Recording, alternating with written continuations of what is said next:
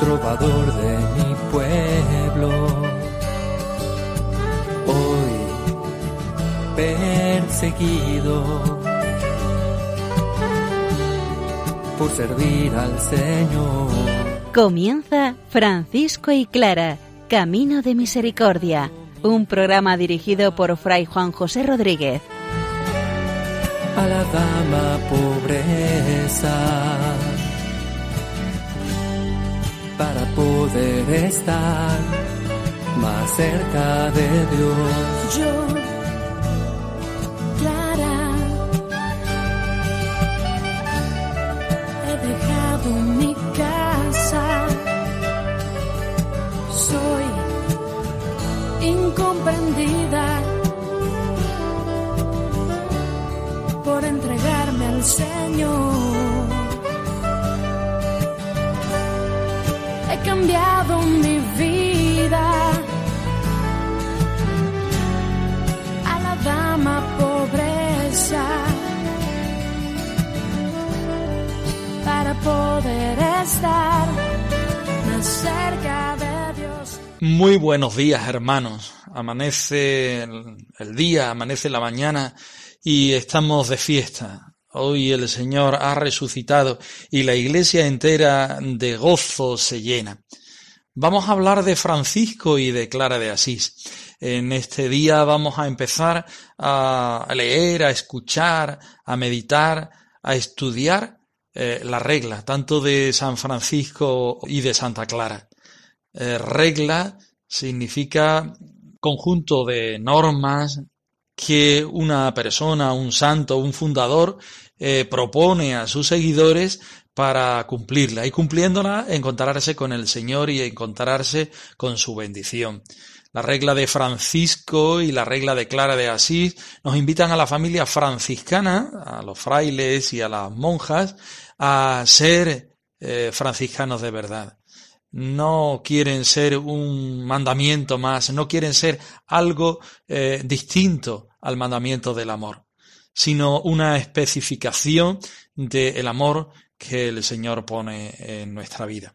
Por eso, en el día de hoy, en principio, vamos a tratar el primer eh, capítulo, tanto de la regla de Francisco como de Clara. Os invitamos a que disfrutéis de ella.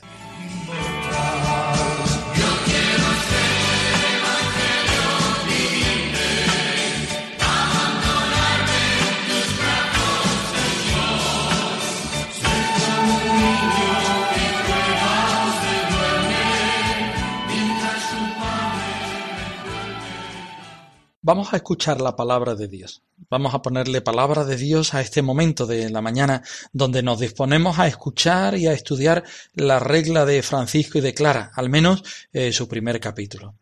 Eh, y decimos que si la regla es la forma de vida y que esta no es inventar un nuevo evangelio, sino vivir el evangelio del amor, escuchemos aquellas palabras donde Jesús nos invita a vivir desde el amor, en el amor, por el amor y para el amor.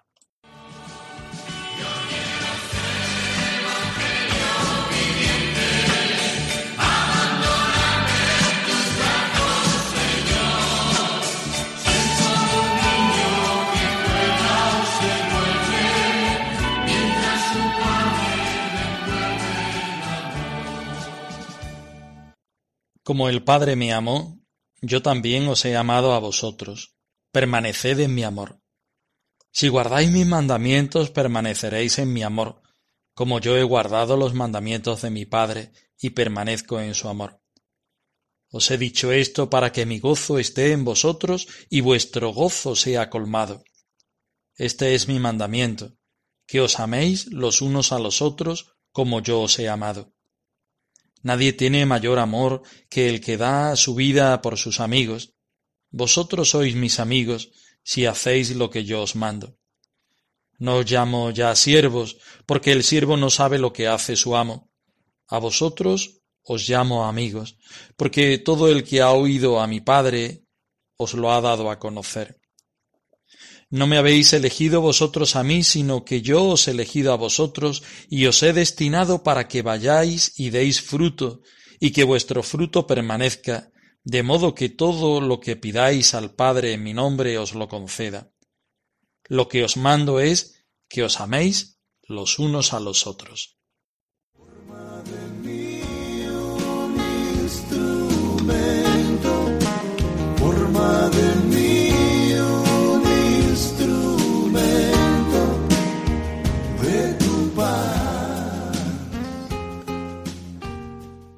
Francisco fue un pobre del reino, un contemplativo, un profeta.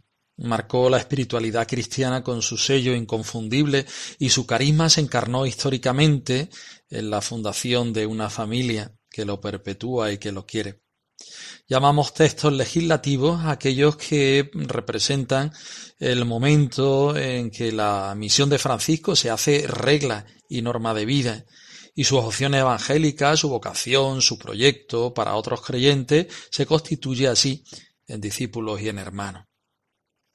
Comenzó en la iglesia de la Porciúncula cuando el Altísimo le reveló que debía vivir según la forma de vida del Santo Evangelio. Cuando fueron un grupito, allá en 1209, 1210, presentaron su proyecto de vida en fraternidad y minoridad al Papa, entonces Inocencio III. La llamada primera regla o regla nobulada de 1221 ofrece el camino que sigue el movimiento primitivo de los hermanos, que a través de unos y otros tanteos va formulando su identidad. La segunda regla, la regla bulada de 1223, fue aprobada por Honorio III, el papa del momento, y responde al momento carismático de la fundación de esta nueva orden con carácter ya definitivo, regla de profesión para las generaciones futuras. Los frailes, en verdad, profesamos esta, esta regla. Francisco quería volver simplemente a la vida y a la doctrina del Señor, sin más. El Espíritu Santo suscitaba de nuevo en la Iglesia el seguimiento de Jesús, en pobreza y en humildad. Cualquiera que conozca la historia del franciscanismo sabe que gira en torno a la regla, fue problema ya en la vida de Francisco. Ha dominado los mejores y peores momentos de la historia de su orden. A raíz del Concilio Vaticano II, los franciscanos nos hemos atrevido a dejar atrás las controversias sobre la observancia. Hemos intentado mantenernos fieles al carisma, pero recreándolo a la luz de los desafíos de la vida franciscana de hoy.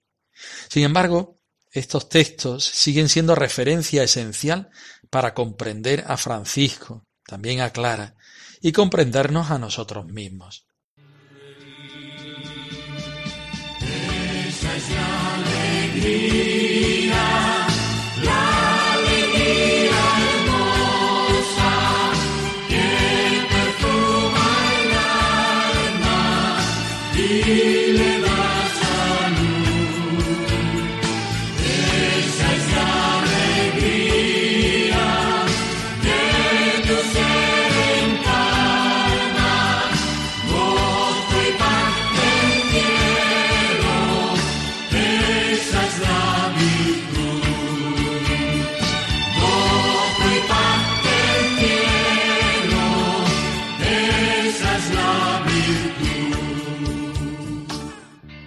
Era normal que después de una primera etapa de experimentos de vida evangélica, llegara el momento de dar a la orden una base jurídica y precisa.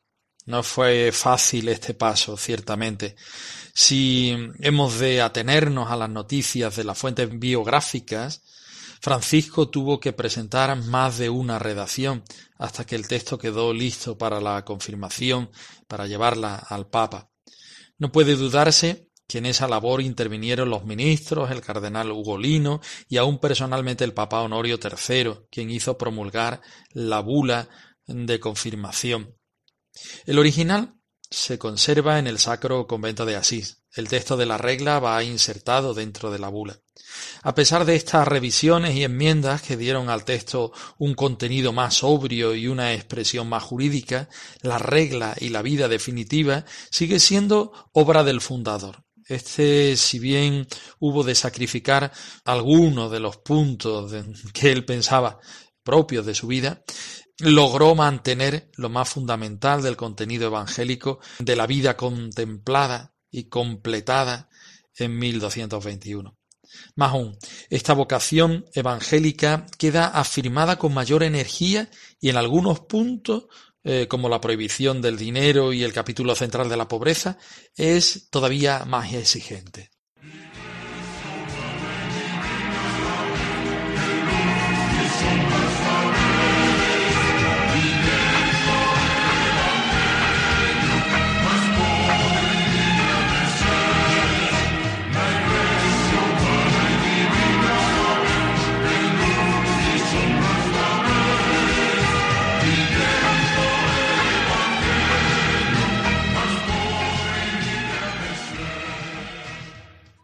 Deciros que el proceso de redacción de la regla de San Francisco se puede dividir en tres partes.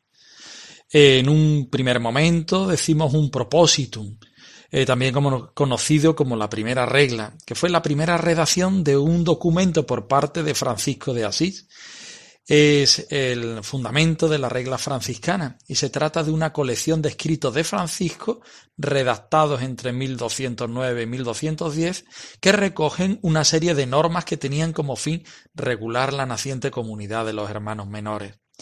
Después está la regla nobulada. Durante la ausencia de Francisco, cuando se encontraba en Oriente, los vicarios generales en Italia introduce modificaciones que contrarían la simplicidad del texto original. Por último, la regla definitiva, la que vamos a escuchar aquí y estudiar aquí, es la que tiene más vigor. Fue escrita por Francisco en la ermita de Fonte Colombo con la ayuda del cardenal Ugolino, dándole una forma jurídica. Este documento fue aprobado por el Papa Honorio III mediante la bula Solet Anuere del 29 de noviembre de 1223. Vamos a escucharla.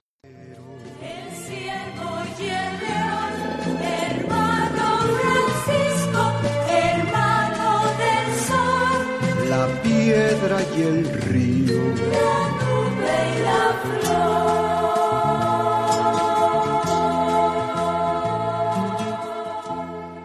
En el nombre del Señor comienza la vida de los hermanos menores.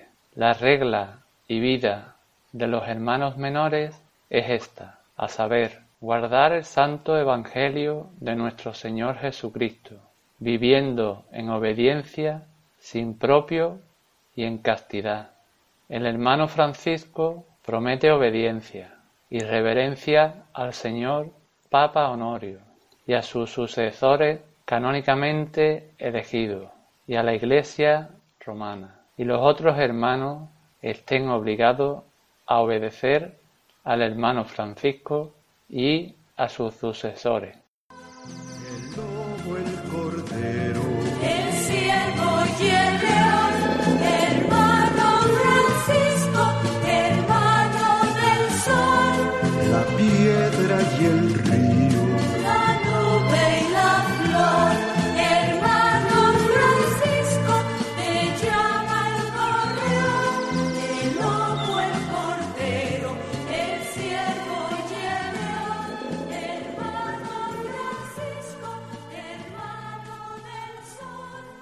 El capítulo primero de la regla de San Francisco es muy sencillo y cortito, como acabáis de, escuchar.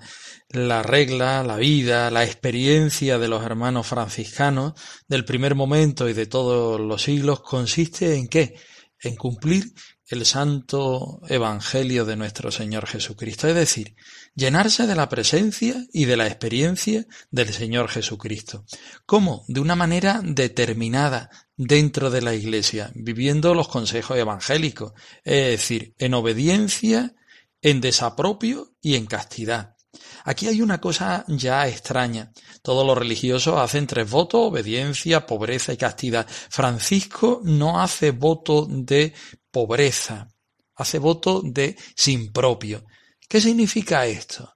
Que el hermano franciscano no quiere ser pobre. El hermano franciscano lo que quiere es vivir en sin propio, es decir, ponerse delante del Señor y presentarle su nada para que el Señor sea su única riqueza.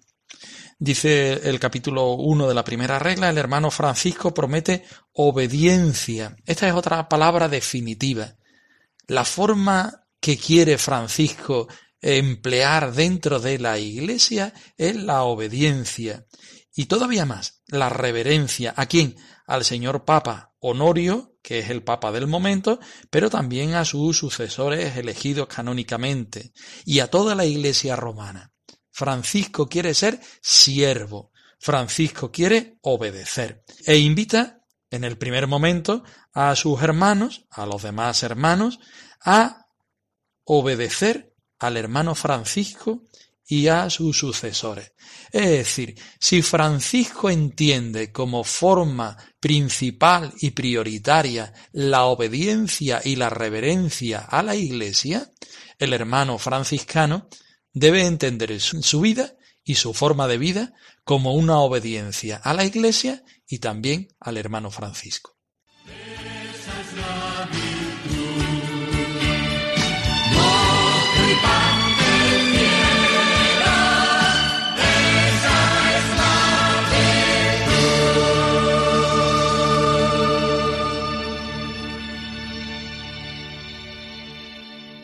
La vida es una praxis.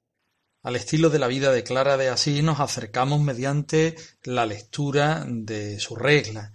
Esta es el fruto de un largo combate de fidelidad a la vocación evangélico-franciscana, iniciada por Francisco y Clara en la iglesia de la Porciúncula. Fue la víspera de su muerte, exactamente el 10 de agosto de 1253, cuando recibía este texto ya aprobado con la bula de Inocencio IV. El genio de Clara, o mejor la inspiración carismática de la fundadora de la Segunda Orden franciscana, logra transformar la regla apostólica escrita por Francisco para la Primera Orden en una regla genuinamente contemplativa. En ello estaba en juego mucho más que una redacción. Era el fruto de su propia fidelidad, su conversión al Evangelio suscitada por Francisco y su vocación a vivir en la clausura. Esto es determinante. Y en consecuencia, una espiritualidad, una manera específica de entender y de vivir el seguimiento franciscano desde la contemplación y la clausura. A vosotros que estáis escuchando, intuyo yo, estos documentos por primera vez, os hacemos caer en la cuenta que os llamará mucho la atención cómo Clara intenta ser fiel a Francisco en su espíritu de, novedad eclesiástica eh, desde una manera mm, claustral. Quizá por ello se haga, nos hagamos múltiples preguntas, ya que no es fácil comprender este modo de vida propio de la clausura, o bien es falsamente idealizado, o bien es tajantemente descalificado. Las hermanas Clarisas siguiendo los criterios del Concilio Vaticano II, han hecho un esfuerzo ingente de fidelidad al origen y a la actualización de su proyecto de vida, plasmado en las nuevas constituciones generales. Pero vamos a la regla. Vamos a escuchar el principio de la regla, que os sonará muy parecida al primer capítulo de la regla de San Francisco. ¿Por qué? Porque Clara, eh, queriendo ser obediente a Francisco, toma sin ninguna clase de vergüenza eh, los textos de Francisco y los introduce en los textos legislativos de ella. Vamos a escucharla.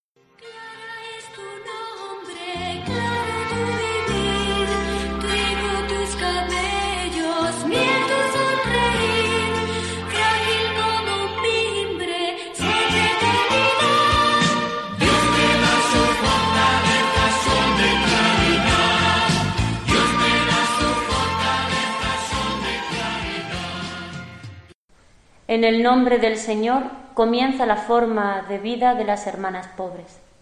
La forma de vida de la Orden de las Hermanas Pobres que instituyó San Francisco consiste en guardar el Santo Evangelio de nuestro Señor Jesucristo, viviendo en obediencia, en desapropio y en castidad.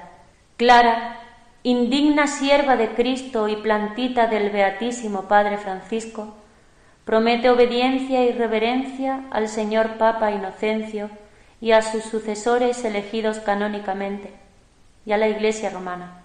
Y así como en el principio de su conversión prometió juntamente con sus hermanas obediencia a San Francisco, Esa misma obediencia promete mantener inviolablemente también a sus sucesores. Y las demás hermanas estén siempre obligadas a obedecer a los sucesores de San Francisco, a la hermana Clara y a las demás abadesas canónicamente elegidas que le sucedieren.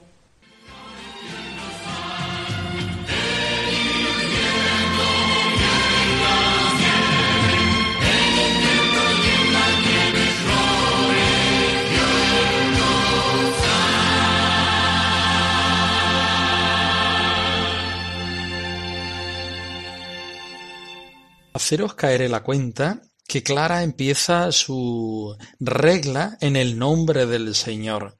Si recordáis, la semana pasada en el Testamento también lo hacíamos presente. Esto no es algo baladí para Clara. Clara quiere vivir toda su vida en el nombre del Señor. Y así empieza todo, sus escritos, su vida, su obediencia, su ser dentro de la iglesia, su contemplación por medio de la clausura. En el nombre del Señor comienza la vida de las hermanas pobres. La forma de la vida de las hermanas pobres es y a continuación copia el texto de Francisco, observar el Santo Evangelio de nuestro Señor Jesucristo viviendo en obediencia, sin nada propio y en castidad a igual que Francisco, Clara define toda su vida y toda su experiencia como la vida eh, del Evangelio. Quiere ser Evangelio vivo. Quiere reproducir las palabras del Evangelio en hechos concretos de su vida, de su experiencia cristiana de su existencia religiosa y de una determinada forma dentro de la Iglesia, no por medio del matrimonio, no por medio de la soltería, no por medio de ser laicos, sino viviendo los votos evangélicos, que son la obediencia, sin nada propio y en castidad. Volvemos otra vez a caer en la cuenta a nuestros oyentes en el sin nada propio, Clara no quiere ser pobre. Clara se da cuenta que delante del Señor ella es nada y por tanto le presenta su nada al Señor para que el Señor sea su riqueza. Ese vacío de Clara, ese vacío de Francisco entregado al Señor, hace posible que ellos sean ricos delante del Señor.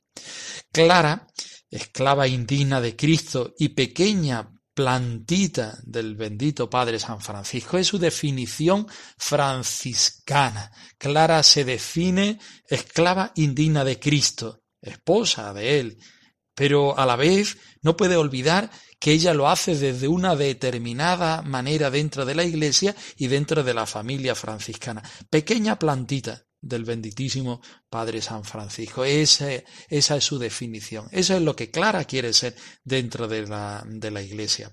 Pues bien, la pequeña plantita del Padre San Francisco le promete obediencia y reverencia al señor Papa Inocencio, a sus sucesores canónicamente elegidos y a la Iglesia romana. Clara copia las palabras de Francisco porque ella eh, quiere ser una copia total en la experiencia franciscana del seguimiento al Señor. Y es algo determinante y nuclear ser como Francisco, responder de la misma forma de Francisco. Eh, a, inspiración de Francisco quiere ser una copia en femenino de, eh, de su ser, dentro de la Iglesia. Y continúa el primer capítulo de la regla de Santa Clara diciendo, y así como al principio de su conversión a una con sus hermanas prometió obediencia al bienaventurado Francisco, de esta misma forma, la hermana Clara invita a que las demás hermanas del presente y del futuro obedezcan y prometan obedecer inviolablemente a los papas, y a la Iglesia. Y las demás hermanas están siempre obligadas a obedecer a los sucesores del bienaventurado Francisco. Lo mismo que se obedece al señor Papa, eh, a los eh, cardenales, obispos, sacerdotes de la Iglesia, también la hermana Clara y las hermanas Clarisa, eh, como forma de vida, como centralidad de su forma de vida, quieren vivir en esta forma de obediencia a Dios, a la Iglesia y a los hermanos franciscanos.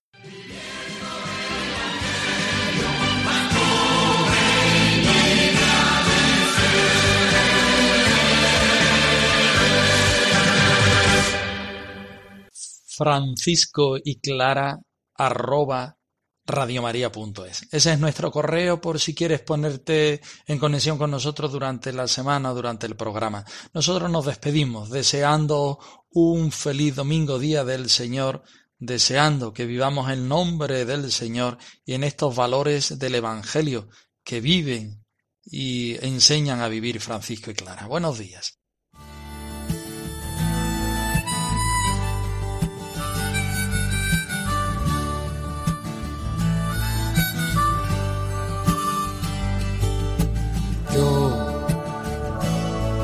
Francisco,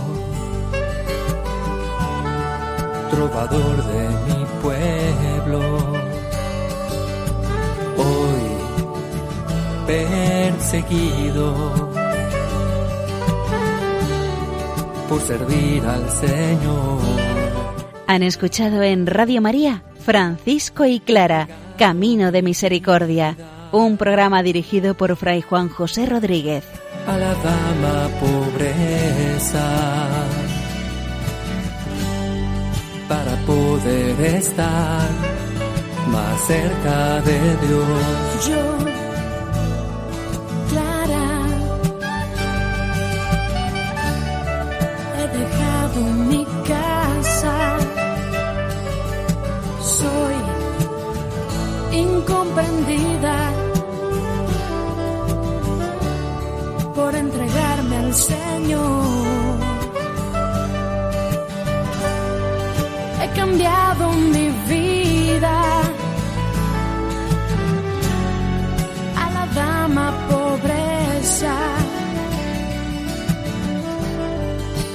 poder estar